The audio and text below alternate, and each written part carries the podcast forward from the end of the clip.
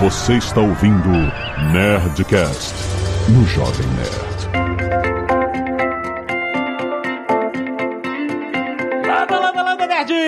Alexandre Antônio do Jovem Nerd, confiando cada vez mais nos fundos. Olá pessoal, que é Pedro Paulo Silveira, Pepa Silveira. Vamos colocar o pé nessa piscina de fundos. Aqui é o Azagal, podem fazer as suas piadinhas com fundos agora. Não, não, não, não tem mais. Não tem mais. Eu não sei piada de fundo. Vai investir no fundo. Ah, é, é isso. Exatamente, essa é a piada mais antiga que tem, é a clássica. Muito bem, olha só, nós estamos aqui justamente para falar sobre fundos de investimento com Pipa, pra gente abrir aqui mais uma vez uma janela de conhecimento para quem está começando a investir agora, para quem quer entender um pouco mais do mercado e entender exatamente o que é um fundo, como ele funciona. Eu gosto bastante, os meus fundos têm ido muito bem. Tem bons fundos, legal. Devem ser os mesmos que os meus. É.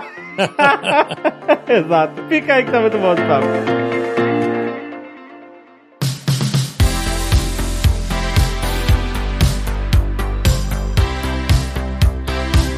Pepa, eu quero entender primeiro o conceito geral de um fundo, porque isso é algo que, né, é um conceito bastante abrangente, né? A gente vai falar de fundo de investimento, de ações, etc, imobiliário, mas antes de tudo, o fundo é, na verdade, um, um conceito que pode valer até para você, sei lá, fazer uma, um pé de meia para pagar a faculdade dos filhos no, no futuro. Você pode, né? Você pode fazer isso através de um fundo também. É, tudo que a gente já falou aqui sobre investimento, com certeza vale muito para a ideia de fundo. É, o que, que é o fundo? O fundo é um investimento que você faz, coloca o seu dinheiro lá, você está contratando um gestor para fazer uma alocação super profissional de acordo com o mandato do fundo. Nós vamos explicar isso com calma, mas o fundamental é que nós discutimos aqui que você faz o investimento, você coloca em ações, você coloca em renda fixa, isso, a proporção que você coloca num e no outro vai depender da sua aversão ao risco, de quanto você está disposto de correr risco e de quanto você quer de retorno. É nessa relação que você estabelece a proporção entre renda variável e renda fixa. Agora, a maior parte das pessoas não tem o conhecimento e não tem tempo para ficar escolhendo os ativos e gerenciando a alocação desses ativos. Exato. Essas pessoas contratam um gestor. Então, o fundo de investimento nada mais é do que um conjunto de dinheiro de diversos clientes que fica sendo gerenciado por um profissional, por uma equipe de profissionais, vamos chamar de qualificada para fazer esse trabalho, que vai achar a alocação, a melhor alocação, de acordo com o tipo do fundo. Teoricamente não é nada que você não pudesse fazer sozinho,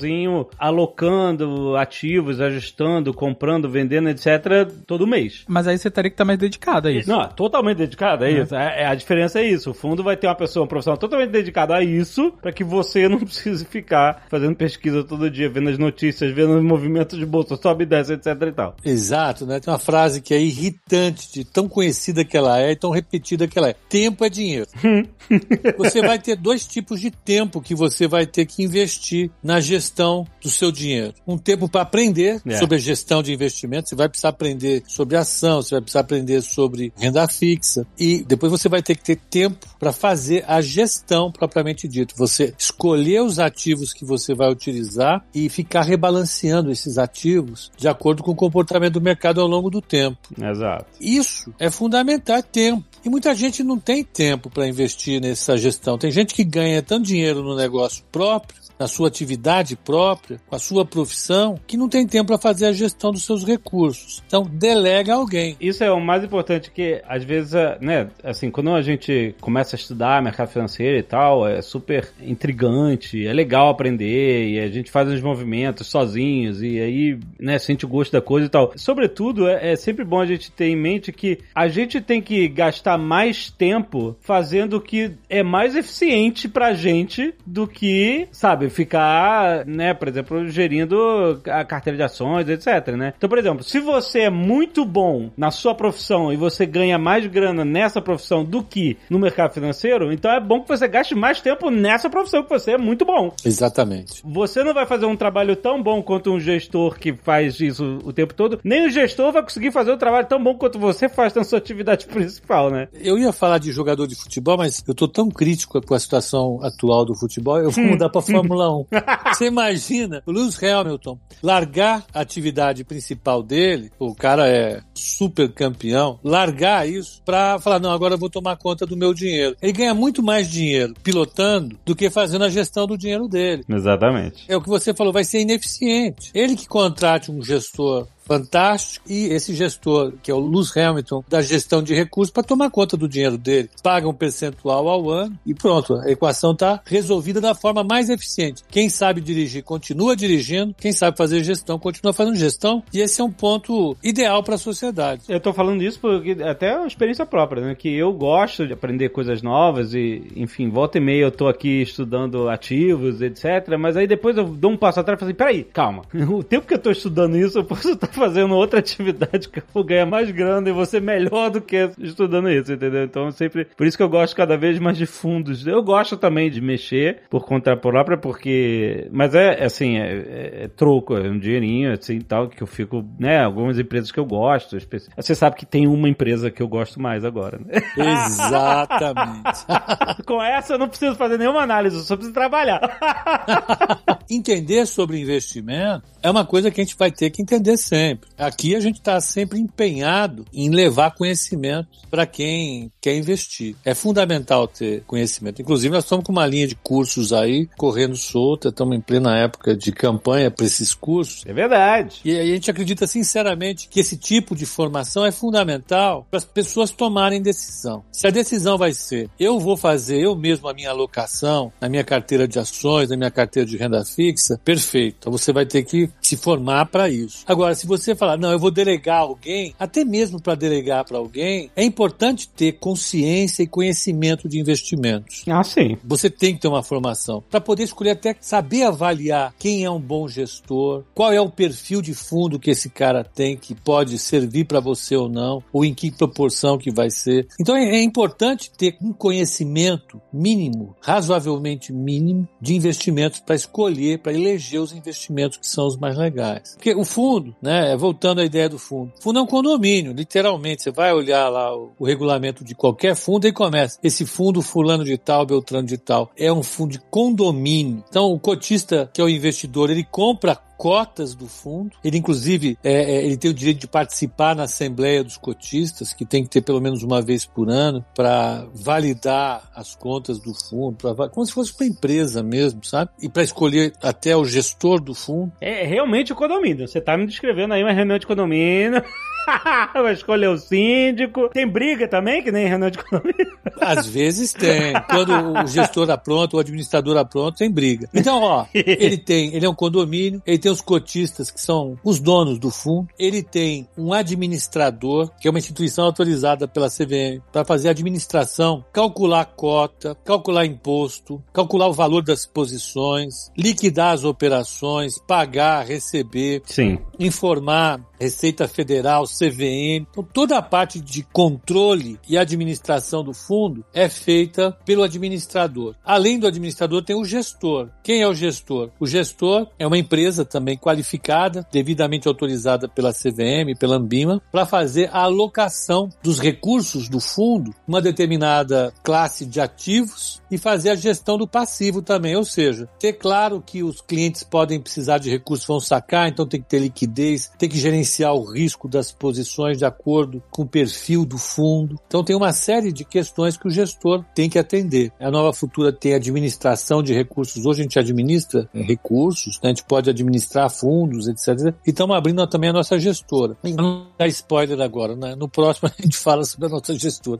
Mas você tem gestores muito conhecidos no Brasil, né? Você tem o Stuhlberger, que é do Fundo Verde, você tem o Rodrigo Xavier, que é do SPX, é, você tem os fundos da RX, enfim, tem todo uma, um monte de, de, de, de, empresas que a gente chama de assets, né, de gestoras de recursos que fazem a gestão e você tem os administradores tradicionais, né? O Itaú tem a Entrag, tem o Santander, tem o Bradesco, né, tem a Melo, tem um monte de administradores que fazem a administração dos fundos. Os fundos têm as suas contas de custódia, normalmente quem faz são bancos, então o Itaú faz, o Bradesco faz, o Santander faz, o Banco BMF faz, e onde o, o, caixa do fundo fica depositado, e você tem uma série de fundos, de tipos de fundo, que são classificados de acordo com os ativos que eles podem alocar. Então você tem o fundo de ações, que tem que ter pelo menos 67% da sua carteira em ações. Ah, 67 não precisa ter toda, né? pode ter menos. 67, mas não pode desenquadrar também. Você tem os fundos multimercados, como o nome diz, vai ter ações, vai ter renda fixa, vai ter derivativos, vai ter um dólar, vai ter né, um monte de operações. Você tem os fundos de renda fixa, só tem títulos de renda fixa, como o nome diz. Renda fixa, não tem mais nada para falar. Você tem o fundo de investimento em cotas de outros fundos. O gestor, ele escolhe uma série de gestores para ir alocando. Ah, vou colocar 10% de fundo do Ibiúna, 10% do fundo... Fundo de fundos? É, fundo de fundos. Caramba. É interessante. Eu, eu já fiz a gestão de fundo de fundos. É legal, né? Normalmente você tem famílias ou empresas que têm um, um grande valor para investir e precisa ser distribuído em vários gestores. Então, o alocador de fundo de fundos, ele tem que entender como é que os fundos funcionam, qual é o perfil de cada gestor, qual é o risco que cada um costuma correr. Então, ele vai alocando os valores desses cotistas em diversos fundos. Você tem fundos cambiais, que operam basicamente moedas, normalmente dólar, e você tem fundos,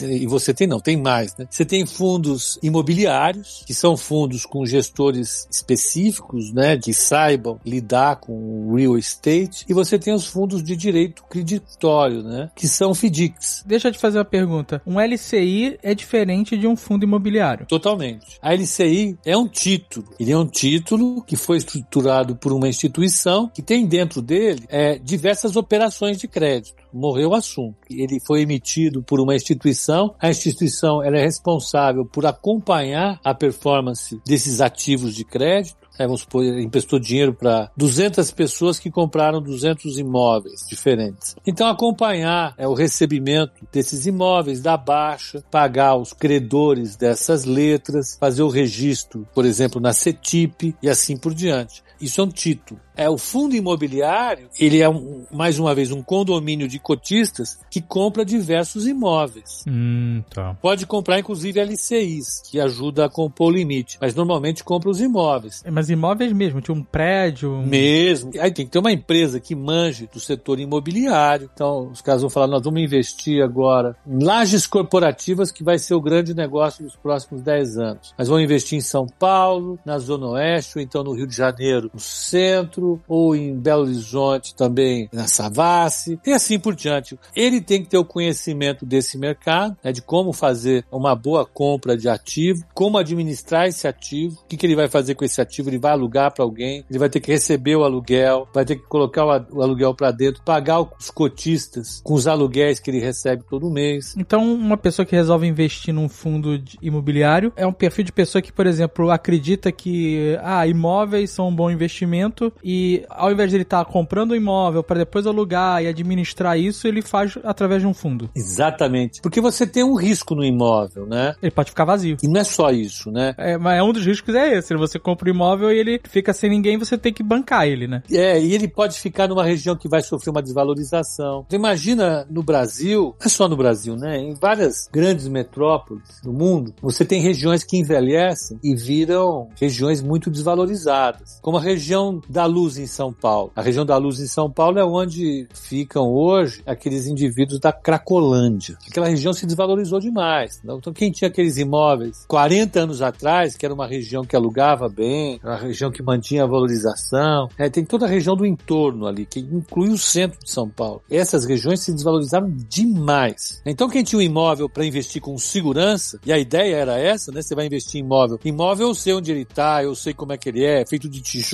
aquele negócio negócio todo, né? Você tem essa visão do, do imóvel por parte do investidor imobiliário, que eu acho legal, né? Não tem mais tanta validade se você colocar 20, 30 anos, porque as regiões mudam. Né? O perfil dos imóveis muda demais. É, até por exemplo no Rio de Janeiro mesmo, onde o centro da cidade era o grande lugar de escritórios corporativos e aluguel, né? As pessoas faziam investimentos assim. Eu conheço pessoas que tinham salas comerciais no centro do Rio de Janeiro para alugar, porque dava uma grana e a pessoa vivia dessa renda. E o centro perdeu esse apelo, as empresas muitas se mudaram para Barra da Tijuca, para condomínios mais novos e tal, e, e, houve uma desvalorização daquela região. Não monstra, que eles estão trabalhando na revitalização e tudo mais, mas ela ficou desvalorizada em relação a outras regiões. E aí você tá dando um exemplo na prática de, por exemplo, se você tivesse um imóvel lá e tal, e aí tem essa desvalorização, você tem um único imóvel, aí você ou deixa ele lá, né, rendendo menos grana, ou você vende ele com uma desvalorização também e amarga um prejuízo, mas assim, teoricamente, se você tivesse num fundo, esse fundo teria se movido antes dessas tendências te atingirem. É, espera-se que o gestor de fundo imobiliário tenha essa visão de longo prazo e vá adequando o portfólio de acordo com as tendências de mercado, entendeu? Então, vai pegar uma laje corporativa, o cara identifica, não, em Salvador vai ter um, um projeto legal e os caras ali em Salvador vão fazer isso naquela região. Vão comprar uma laje ali. Ah, em Porto Alegre também tem isso. Pô, bacana, vão comprar. Curitiba, isso, aquilo, aquilo outro. Eles ficam atuantes nesse sentido e conseguem, né, no longo prazo, evitar essas curvas descendentes na valorização dos imóveis e na renda que esses imóveis podem dar. Esse é um exemplo clássico do papel do gestor. O gestor, nesse caso, ele consegue evitar uma desvalorização enorme do patrimônio e dar mais segurança. É isso que se espera de um gestor. Isso vale para um fundo imobiliário, mas vale para um fundo de investimento em direitos creditórios, que é um FDIC, que normalmente opera crédito a gente vive falando que no Brasil o crédito é caro, os bancos, pô, eles enfiam a faca na gente, não sei o que, não sei o que, mas você pode investir em FDIC e ganhar tanto quanto um banco em uma operação de crédito. O FDIC ele é gerido por especialistas em crédito. Eles vão, emprestam dinheiro, são factorings, emprestam dinheiro pulverizado para comerciantes, industriais, para o comércio e indústria, para diversos setores e descontam duplicata, é, antecipam é, recebimentos com taxas de juros mais elevadas. Eles também têm que ter uma performance muito positiva, tem que ser gestores capazes de gerenciar bem o crédito. E você consegue ter um retorno razoavelmente elevado nessa estrutura de FDIC. FDIC, para investidor, ele tem um perfil mais especializado, só investidores qualificados. Depois você vai poder entender isso melhor. Então você tem fundo para tudo no, no mercado brasileiro hoje. Sobre os fundos imobiliários, é essencialmente uma regra que esses fundos eles estão investidos em cotas de empreendimentos ou você tem fundos de ações de empresas de empreiteiras e etc. Não, não, não, não. São imóveis. Imóveis mesmo, exato. Imóveis, imóveis, é. Então aí você tem vários tipos de imóveis. Você pode ter empreendimento imobiliário, residencial. Você pode ter empreendimento comercial, lajes corporativas você pode ter fundos de logística, galpões, intermodais. E o objetivo desses fundos serem terem essas verticais diferentes é se beneficiar de um setor específico, mas ainda assim dentro desse setor ter um pouco mais de diversificação para ter um pouco mais de segurança, seria isso? Isso, isso, isso. Que aí você meio que pulveriza, né, tendo várias empresas do mesmo setor, você meio que administra melhor o risco, em vez de você botar tudo numa empresa só que pode ter um problema problema e exato, é isso, né? Exato. Teve um fundo, coisa de um ano e meio, dois anos atrás, ele tinha um empreendimento no litoral do Rio de Janeiro, uma das cidades mais, vamos dizer assim, ligadas à exploração de petróleo. E ele estava alugado para a Petrobras. E a Petrobras, nessa reestruturação forte que ela passou, na época do Pedro Parente, eles desalugaram o prédio, entregaram o imóvel. O fundo teve uma desvalorização absurda. Então o fundo imobiliário também tem problema. Essa história de que ele é mais seguro, que ele é sólido como cimento e concreto, é mais ou menos nesse sentido. Ele também tem o risco dele. Qual é o risco? Nesse caso, ele ficou sem renda um bom tempo. É, mas no caso, por exemplo, tinha outros empreendimentos que também seguraram essa desvalorização, é isso? Não, nesse caso ele era concentrado. tá nesse bom. caso ele era concentrado na Petrobras, entendeu? Mas aí você vê, ele concentrado em uma coisa só. Coisa, é, aí tem um revés grande e aí pronto, o fundo todo sofre, né? Um fundo que tenha mais diversificação, mesmo estando dentro de uma vertical, ele poderia ter outros empreendimentos compensando a perda de um. Olha como é importante ter boas noções, bons conceitos de investimento. Essa ideia de diversificação do portfólio é importante por causa disso. E só consegue isso quem tem alguma formação em investimento. Não adianta você entregar para um gestor e falar, me entregue o resultado e, e eu te vejo a cada ano para receber os meus dividendos. Não é bem assim. Para escolher um investimento, os investidores tinham que ter uma noção. Perguntar para o cidadão que estava vendendo para ele o fundo, escuta, esse fundo imobiliário, ele tem diversificação ou não? É, não, tem mais ou menos, veja bem, a Petrobras não vai quebrar, né? Não, a Petrobras não vai quebrar, concordo. Então ela vai pagar aluguel para sempre. Não, isso também não é verdade. Não, sinceramente. Exatamente. Porque a Petrobras pode pegar esse prédio e falar, ó, obrigado, foi muito bom morar aqui, a partir de agora não moro mais. É. Então, os fundos imobiliários, eles também têm a cota que oscila. A cota dele oscila de acordo com as expectativas que o mercado tem para o valor do imóvel. O imóvel numa região pode subir ou cair, né? Então, isso pode fazer o valor da cota oscilar. E é, o fluxo de recebimentos de aluguéis também pode mudar, né? Então, pode ver, quando a taxa de juros sobe, os fundos imobiliários caem. Quando a taxa de juros cai, os fundos imobiliários sobem. Aí que você falou, aí é bom a pessoa ter conhecimento, porque, por exemplo, se eu tô num fundo multimercado, eu tô bastante pulverizado em vários mercados. Mas se eu percebo, por exemplo, ah, agora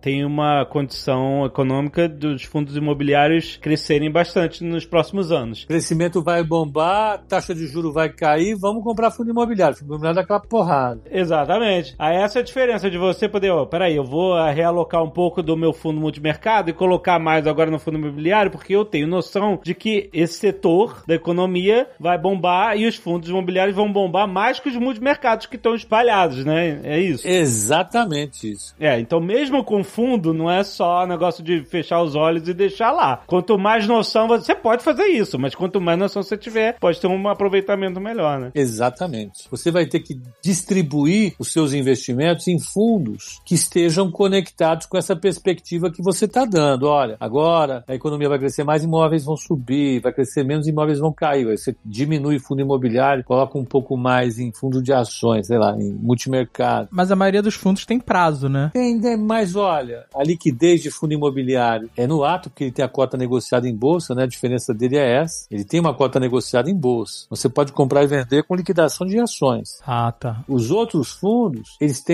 a regra. E é bom ter falado porque é uma característica importante isso. Cada fundo tem um prazo para você resgatar, e um prazo diferente. O fundo de renda fixa normalmente tem um prazo bem curtinho, fundo de ações varia de fundo para fundo, fundo multimercado varia de fundo para fundo. É sempre bom dar uma olhada. Ah, mas você tem que resgatar tudo que você investiu? Depois de um. quando passa o prazo? Em alguns fundos, é isso? Não, não, não. Ah, tá. Eu compro a cota de um fundo multimercado. Essa cota ela vai ser minha durante o prazo que eu quiser. Ah, tá. É, o fundo- enquanto o fundo não acabar, eu tenho a cota do fundo. Perfeito? Uhum. Quando eu vou sacar, tá, eu agora vou sacar desse fundo porque eu vou comprar uma casa. Comprar uma casa, então eu vou sacar desse fundo multimercado. Tem fundo multimercado que tem um prazo de resgate de 30 dias. Ah, tá. Ah, tá. Sim, sim, sim. A liquidez do Tem prazo de resgate de 10 dias, de 2 dias, de um dia. Você pede hoje e resgata amanhã. Então você tem que estar atento a isso na hora que você for fazer a aplicação. Agora, o fundo multimercado é legal. O fundo multimercado, ele tem vários tipos de fundo multimercado. Eu não vou me estender em relação a isso aqui, porque entra um pouco na, nos detalhes técnicos demais e é meio chatinho. Mas a Ambima, ela classifica fundo mu- multimercado de acordo, vamos dizer assim, com as estratégias que o, o gestor adota, sabe? Fundo de ações também tem umas classificações diferentes. Então, quando você for procurar um fundo para investir, você vai ver que tem diversos tipos de fundo diferente. Mas tem, tem uma curiosidade, você quer ver? Eu estou olhando aqui os dados da indústria de fundos brasileira. Estou olhando aqui os dados da, da Ambima. Ambima que faz o, o controle das gestoras e administradoras de fundos. Olha, em fundos de renda fixa, é, você tem cerca de 2 trilhões e 300 bilhões de reais. Isso dá 35% total de fundos brasileiros. De fundos de ações, você tem 697 bilhões de reais. É coisa, viu? Se eu entrasse numa máquina de tempo, voltasse 15 anos atrás e me encontrasse 15 anos atrás e falasse que hoje nós teríamos quase 700 bilhões de reais em fundo de ações, o meu eu do passado ia rir do meu eu atual. Falar, Você é louco, é impossível. Você é um baita mentiroso. O futuro te tornou um grande mentiroso. E aí você ia dar dica pro seu eu do passado. Olha, são esses fundos que você tem que investir. Sabe o De Volta pro Futuro? Sei, olha. É isso aí, o livrinho.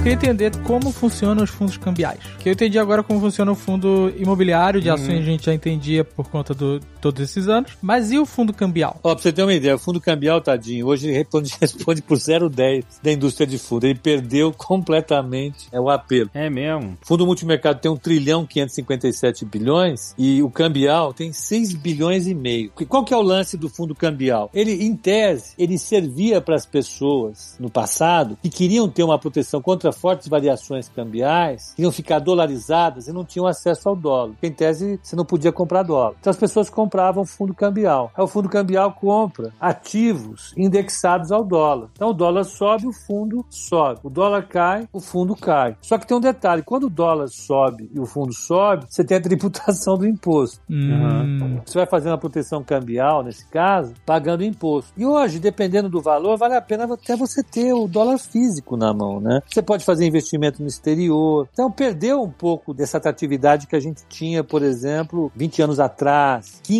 anos atrás. Como você liberalizou muito mais câmbio, assim, você desviou os recursos que antes iam para fundo cambial para outra coisa. Então, hoje eu posso chegar numa, numa agência de casa de turismo e comprar qualquer quantidade de dólar que eu quiser, de euro. Eu boto, fico em casa, coloco num cofre, passo a ter o risco de ser assaltado na rua. Eu posso comprar crédito no cartão de crédito ou posso simplesmente fazer um investimento no exterior. É fácil você fazer hoje isso. Você vai, abre a sua conta lá fora, remete o dinheiro e fica dolarizado. Então, o fundo cambial, ele servia bastante, Azagal, para quando a gente não tinha esses instrumentos. Hoje a gente tem. Entendi. Então você tinha uma restrição cambial danada. Hoje o Brasil tem 400 bilhões quase de dólares em, em reservas cambiais, qualquer um pode comprar dólar, não tem problema nenhum. Então era mais uma posição pra você ficar. Protegido. Exato, né? Mas hoje você pode simplesmente, ah, eu quero dolarizar o meu investimento, você pode simplesmente comprar dólar e pronto. Compra dólar, abre uma conta no exterior, acabou. Você compra títulos no exterior, você compra uma, Aham. um bond da Petrobras ou da CSN, a hora que você quiser você compra, é simples. Eu queria perguntar sobre segurança e confiabilidade dos fundos, no sentido Tá. de quando eu compro uma ação, papel de uma empresa, ela é um bem que está no meu nome, no meu CPF, né? Se alguma coisa acontecer, Você tá vendo a nota ali na sua frente, eu tenho essa ação. eu tenho essa ação, é um, é um bem. No caso, o fundo, vamos dizer que um fundo de ações, que o fundo está comprando, em vez de eu estar comprando ações diretamente, o fundo está investindo em ações por mim, com o gestor, administrador, etc. Não é a mesma coisa ou é a mesma coisa? Eu tenho as ações no meu nome ou não? Eu estou com esse investimento sob custódia. Você tem as cotas do fundo, você não tem as ações no seu nome. Eu tenho as costas do fundo, não tenho nenhuma ação. Ou seja, se o fundo se beneficiou é, de, de compra e venda de ações, etc., isso não está conectado comigo. Eu estou comprando as cotas, por exemplo, da Nova Futura no fundo X. E se a Nova Futura mandar bem nesse fundo, eu me dou bem. A Nova Futura faz esse compromisso comigo, certo? Isso. É, mas você tem as cotas do fundo. Vamos inventar uma história. A Nova Futura abre o fundo de investimento e ações Nova Futura. Uhum. Tem um cotista, jovem nerd. Certo. Ele coloca 100 mil reais. Ó. Perfeito. Chega lá o gestor do fundo de investimento em ações, Que não é o Azagal, por favor. que não é o Azaghal. No nosso exemplo, vamos dizer que vai vai ser eu. Bom, aí tudo bem. Eu vou lá, compro tudo em ações da PetroRio. 100 mil reais em PetroRio. Então, você tem, cada cota, vamos supor que custe um real, você tem 100 mil cotas Certo. do fundo de investimento da Nova Futura, fundo de investimento em ações da Nova Futura, o Nova Futura FIA. E o Nova Futura FIA tem um patrimônio de 100 mil reais que está totalmente alocado hoje em PetroRio. Suponha que amanhã as ações da PetroRio sobem 3%. Os ativos do fundo, que são representados integralmente por ações da PetroRio, vão subir 3%. Certo. Nesse caso, como é tá 100% num lugar só, você está equiparando a valorização. 103 mil reais. O fundo vai valer 103 mil reais. Sim, As suas cotas vão valer 103 mil reais. ótimo. Mas eu não tenho nenhuma ação na PetroRio. Não, não tem. Quem tem é o fundo. Certo. Ninguém sabe o que, que é exatamente o fundo tem nas posições dele. Ninguém sabe. Então a segurança e confiabilidade eu tenho que ter no gestor, no fundo, na nova futura, no caso. Em primeiro lugar, no sistema, no sistema financeiro de valores imobiliários brasileiro, tá? Então, já houve época em que havia espaço para gestores e administradores fazerem coisas estranhas. Hoje, fazer coisas estranhas está cada vez mais difícil. Ah, tipo o quê? Tipo o Madoff, lá nos Estados Unidos. É, eu ia puxar o Madoff, exatamente. É, ele fez uma lambança, uma pirâmide daquelas safadas e, e atingiu milhares de cotistas em bilhões de dólares. Inclusive, ele morreu esse ano, em abril, né? Exatamente. Exatamente. Então ele fez umas motretas com os fundos, de, que o fundo dele rendia de uma forma inacreditável. Ele fraudava a contabilização dos ativos dele. Certo. No Brasil hoje, isso é muito mitigado, porque a Ambima faz uma supervisão estrita sobre as formas como os ativos são controlados. Cada ativo tem uma regra clara sobre a forma como ele tem que ser contabilizado. Então, quando você olha o valor do ativo, ele já está refletindo claramente o valor de mercado mercado que se espera que ele tenha. Então, quando a gente olha o fundo de ações é, Nova Futura FIA, que é um exemplo imaginário, e ele tem 103 mil reais de patrimônio, é porque ele tem ali dentro 100 mil cotas de PetroRio que estão valendo 103 mil reais hoje. Esse é o, é o essencial. Hoje, a supervisão que opera no sistema de fundos do Brasil é muito efetiva. A segunda coisa que é importante é que os administradores de fundos, eles são administradores que já tem um histórico bastante elevado. Então, a chance de ter alguma coisa escondida, de ter uma fraude, é muito baixa. Pelo menos nos fundos convencionais. O que, que eu estou falando de fundos convencionais? Que tem ativos convencionais. Fundos multimercados, fundos de ações, fundos de renda fixa. Esses fundos, claramente, têm ativos de muita liquidez negociados em mercados organizados, em bolsa. Então, uma ação dificilmente vai estar precificada num valor errado. A mesma coisa uma opção, a mesma coisa uma, um título do Tesouro Nacional ou um CDB emitido por um banco nacional. Que você tem regras estritas para você contabilizar os seus valores nos ativos dos fundos. Isso mitiga demais o risco ali. Então, a pergunta que eu tenho é, o Madoff foi pego porque em 2008, com a crise, muita gente foi sacar a grana do fundo. Isso. Ao mesmo tempo. E aí, adivinhe, ele não tinha caixa para pagar todo mundo. Isso. Porque era um do cacete. e aí ele contou pros filhos, os filhos foram denunciar lá pra FBI e ele foi preso. e aí os filhos denunciaram ele? Os, é o que eu soube, que os Cacete. Que... É, não. Tava todo mundo metido no rolo, aí os filhos acabaram sendo pressionados e entregaram o pai. Tem até um filme dele na Netflix né? Tem? Opa, eu não sabia. Tem. Vamos ver. É um filme, tipo, um filme documentário? É, é um filme mesmo. Eu não sei se tá no ar. A Netflix muda, né? É o algoritmo, é o algoritmo que tá decidindo o que a gente vê.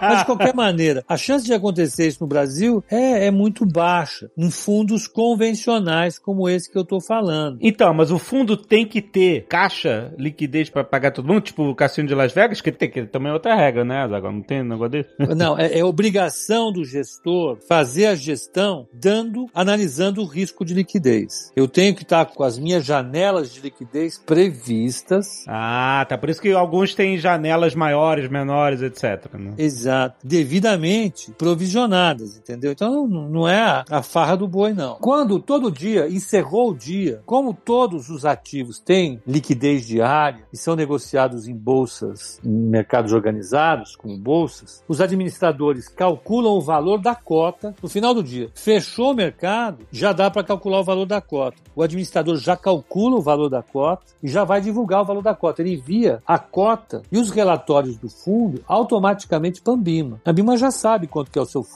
E a Ambima, ela fiscaliza as posições dos seus supervisionados, entendeu? Então, ah, eu falei, eu tenho duas mil ações de PetroRio aqui. Ela vai olhar lá na custódia da bolsa se você tem essas duas mil ações mesmo. E depois vai olhar no seu balanço para ver se as ações estão sendo cotadas com a cotação de fechamento informada pela bolsa. Não, não tem como você superestimar o seu ativo dizendo que você tem 200 mil reais em vez de 103 mil reais porque a Ambima tem acesso à quantidade de ações que está no seu ativo e sabe pela bolsa quanto que fechou a PetroRio. Se você informar um valor diferente, ela vai acusar isso no relatório dela e vai pedir explicação. O que o Madoff fazia é porque lá nos Estados Unidos há, há uma possibilidade, porque a supervisão não é tão automática assim. E ele colocava em ativos de baixa liquidez. Quando você tem ativo de baixíssima liquidez, precificar fazendo rolo fica muito mais fácil. Então, o que, que eu comprei? Ah, eu comprei um gato de um milhão de dólares. Porra, Pepa. Você pagou como? Ah, Eu tinha um cachorro de um milhão de dólares aqui, eu paguei.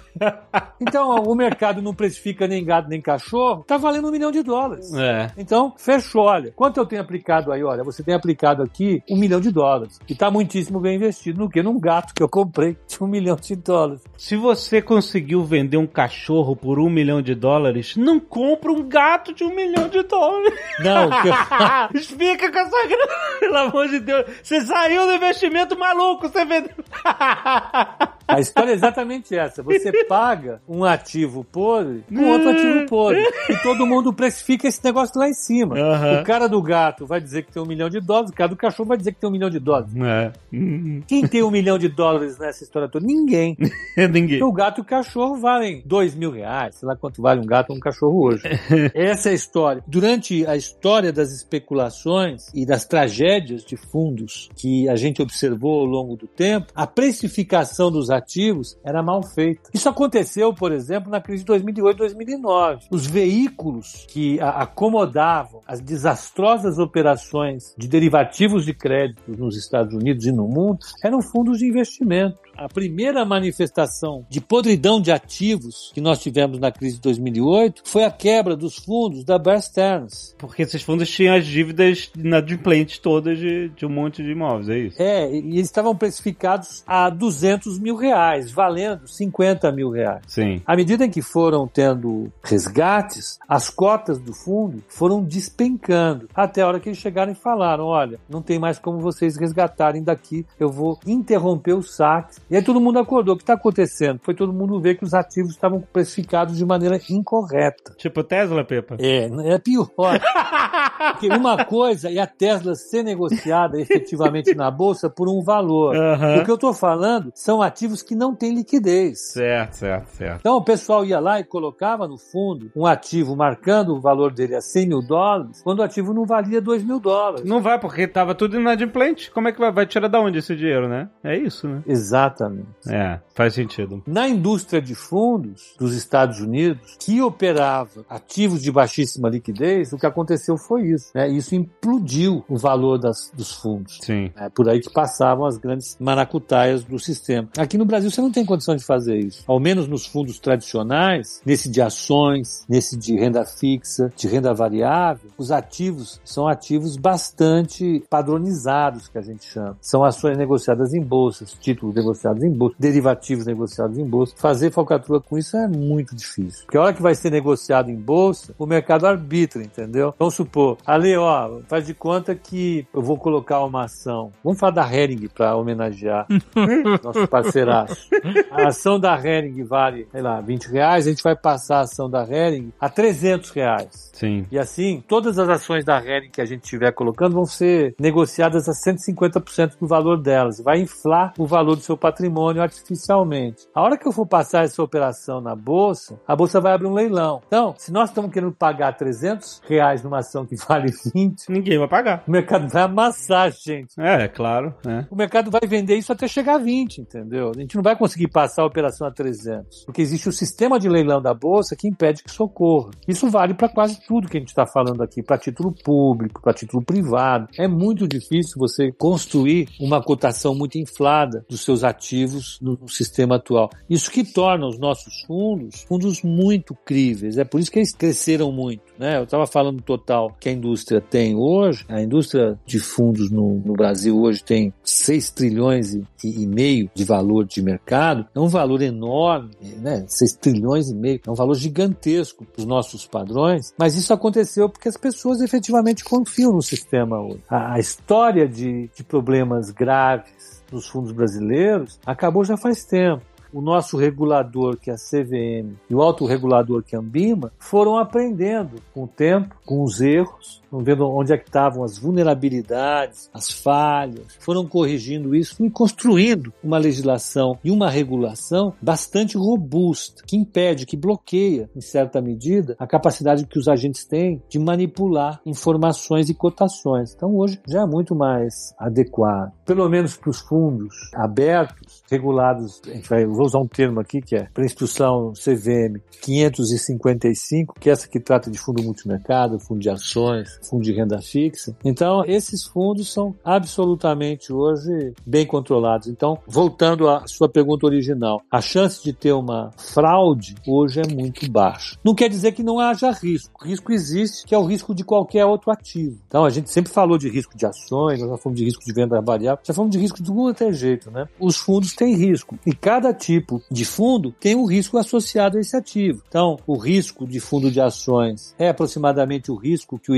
Ibovespa tem, o risco de fundos de renda fixa são associados ao risco que os títulos de crédito têm, mais o risco que o Tesouro tem, né? Os fundos multimercados têm o risco combinado desses dois mercados e mais o mercado de câmbio. E normalmente os relatórios dos fundos indicam a, a rentabilidade histórica do fundo. E, na, e, junto com a rentabilidade histórica, eles informam a volatilidade, que é quanto eles oscilam, de, o valor da cota oscila ao longo do período. E aí você consegue ter uma ideia disso. É, então, uma das coisas que eu li sobre isso, sobre essa análise da segurança de certos fundos, é a idade deles. E, né, isso faz sentido? Tipo assim, ah, um fundo Totalmente. que tem 5 anos ou que tem 10 anos, você consegue ver a evolução desse fundo, né, indo lá para trás e, e, e, você consegue ter mais informações do que um fundo que acabou de ser criado, etc, né? Que... Exatamente, exatamente. De fato, a história do fundo ela é importante para mostrar primeiro, que o fundo sobreviveu a várias crises, não é um pessoal que vai pegar o seu dinheiro enfiado numa mala e sair correndo, então é um,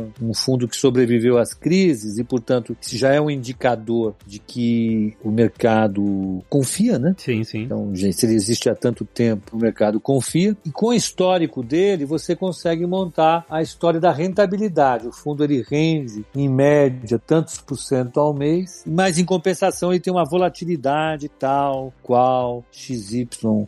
Mas é interessante ver nesses casos de fundos mais antigos, justamente o que você falou, como ele se comporta a longo prazo. Ah, beleza, nesse ano pode ter tido uma queda porque teve uma crise e tal, mas beleza, como é que foi cinco anos disso, né? Qual é a média desses últimos cinco anos ou dos últimos dez anos, né? Aí você tem um pouco mais de noção de como é que funciona, né? Ou assim, na hora que ele cai, quanto tempo ele demora para voltar, exato. Para voltar. Você tem várias medidas utilizadas para avaliar a performance do fundo. Tem o índice de de Sharp, o índice de Sortino. Eu não vou explicar o que são aqui, porque não é o nosso objetivo, uhum. mas você tem várias técnicas para avaliar a performance dos gestores ao longo do tempo. E à medida que o fundo ele é mais antigo, ele te dá mais subsídio para análise, né? Você pegar o fundo verde, que começou acho que em 90 e 93, 94. Eu estava vendo uma documentação aqui, eu até postei no meu Instagram, é, da época que eu fui gestor de um fundo. Foi quando começaram os fundos mesmo de verdade aqui no Brasil, os fundos de commodities, que eram esses fundos multimercados. E em primeiro lugar naquele ano ficou o verde, logo em seguida ficou o fundo que eu fazia gestão. Ah. O verde já começou, então foi em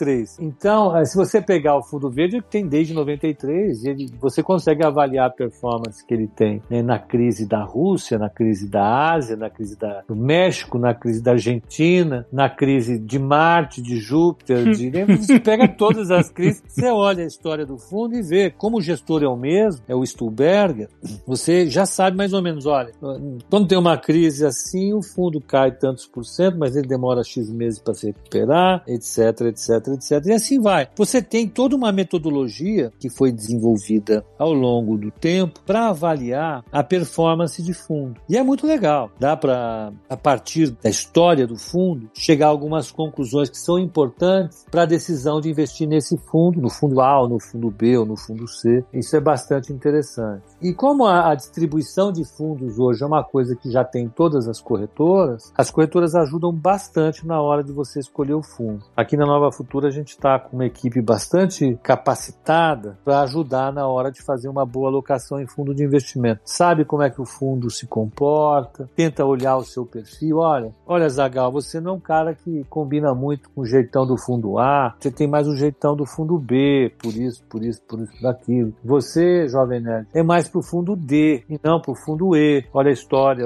é assim, né? Você é assim. Então, a gente consegue encontrar pistas importantes para dar esse match, para encontrar o fundo certo para a pessoa certa, né? Precisa ter isso. E isso só acontece com a história do fundo. A história do fundo é importante. Fundo de cripto tem?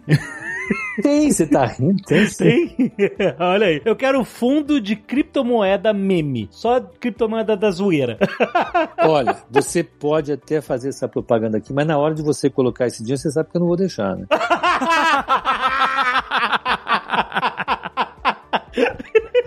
Se alguém chegar lá pra ele e falar, escuta, Pepe, ó, o Ali tá querendo colocar, mas ele não tá querendo nada. Deixa ele, ele tem que fazer o programa dele, ele cuida do programa, eu cuido disso. Tá certo.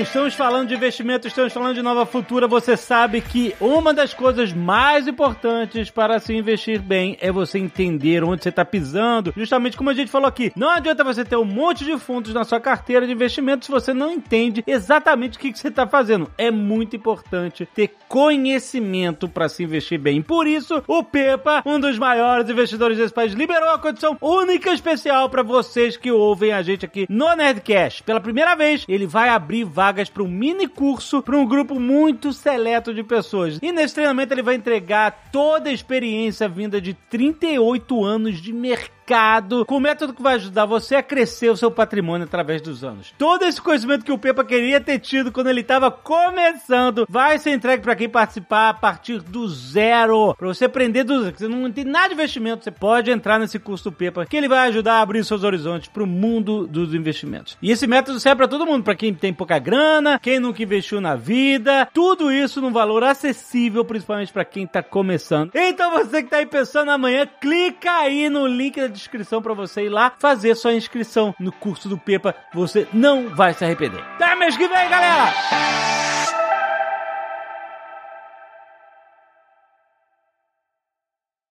Este Nerdcast foi editado por Radiofobia, podcast e multimídia.